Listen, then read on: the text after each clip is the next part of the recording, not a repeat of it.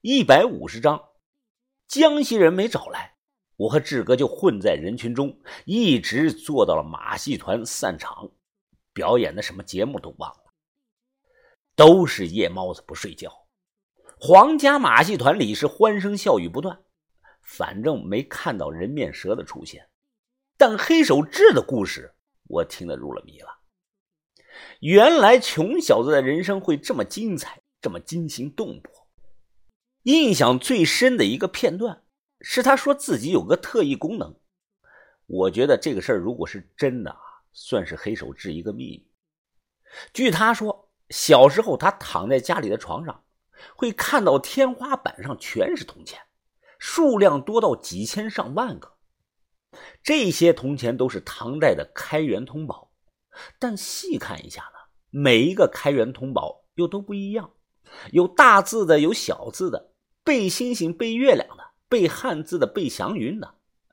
这几千个铜钱就像活过来一样，在他的天花板上是跳舞转圈每个铜钱都告诉他自己啊，这是什么板，值多少钱。最新的开元图谱标注，开元通宝有八千个版别。每个版别啊都有很细微的差别，这呢就是他的天赋。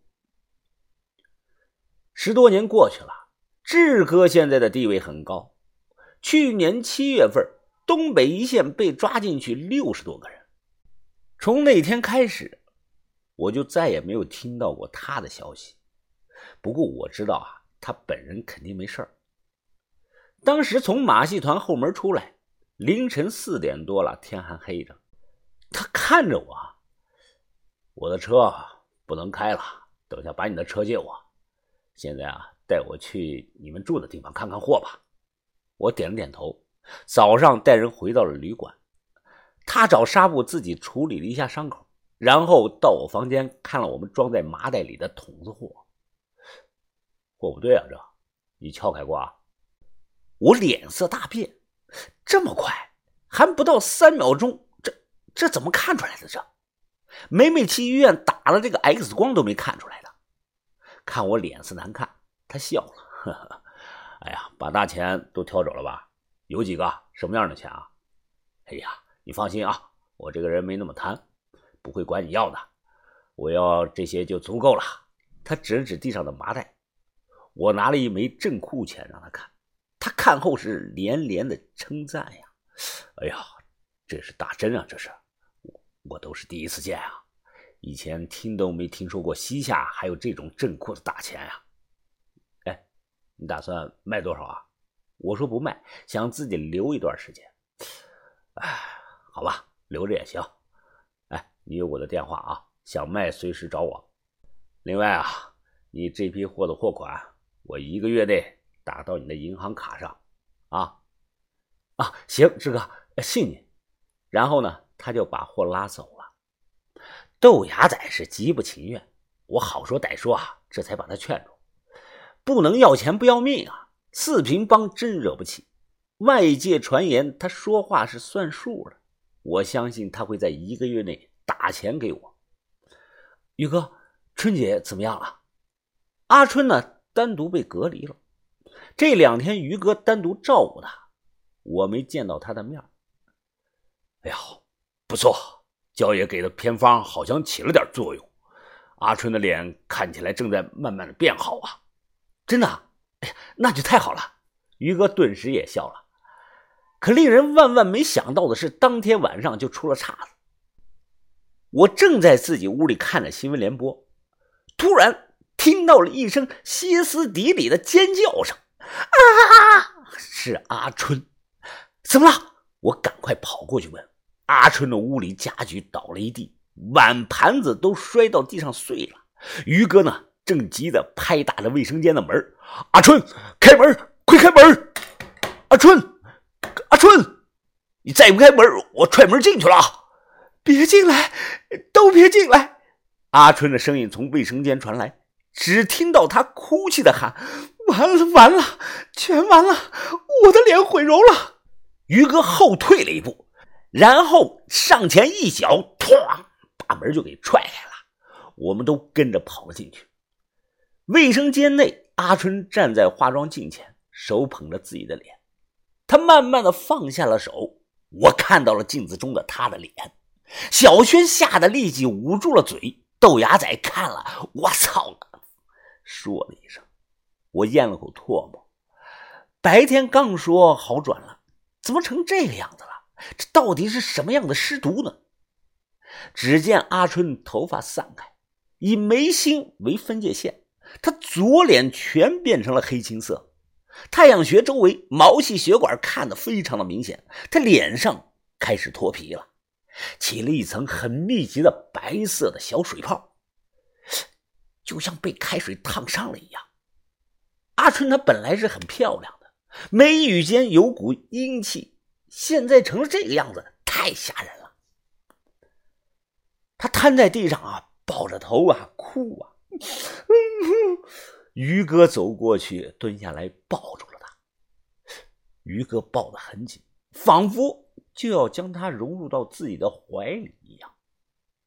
墙上的钟表滴答滴答的走着，望着屋里的一片的狼藉，把头皱起了眉，问我：“东西准备的怎么样了？”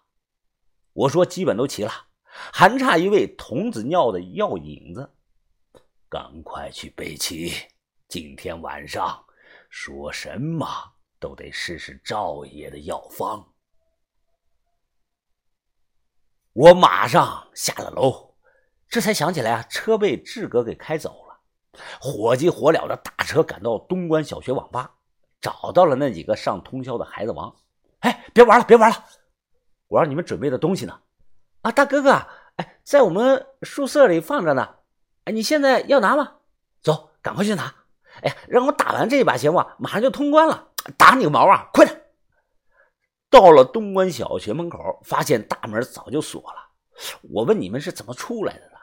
一个孩子指了指西边，哎呀，那个是女生宿舍，我们从他们的宿舍的窗户里跳下来了。我这才看到。窗户下有个大土堆，离窗户的高度就两米多。爬到土堆上，那个小孩啊，小声的说：“哎，老婆，老婆，我回来了，开开窗户。”女生宿舍亮起了灯，很快，一个扎着马尾巴辫的小女孩啊，她就打开了窗户，吃力的递出来一把椅子。小子，我拍了拍，问他：“你他妈还是童子吗？”哎，大哥。童子是啥啥意思啊？这是，我说你啊，还是不是处男？这个孩子啊，脸色微红，这支支吾吾的就说：“哎呀，我我早就不是了。”我他妈的，我啪的朝自己的脸上就扇了一巴掌。可下一秒呢，他又支支吾吾的说：“呃呃，小丽，小丽她看过我的，光看过。”他懵懂的点了点头。哎，我松了口气呀。真要是那样，这一对比我太失败了。皮桶盖好了盖拿到手里是沉甸甸的。我提着，然后呢，伸手在路上拦了辆出租车。这个东西啊，看起来啊是不太卫生，但说不定真是救人的神药。急匆匆的赶回到旅馆，把头早准备好了浴桶。牛尿不臭，但有一股骚味儿。据说傣族人的一道美食就是牛尿泡大肠，童子尿就那个样子，两种混在一起后是半透明的，边缘起了一层浮沫，颜色微黄，像是红牛饮料。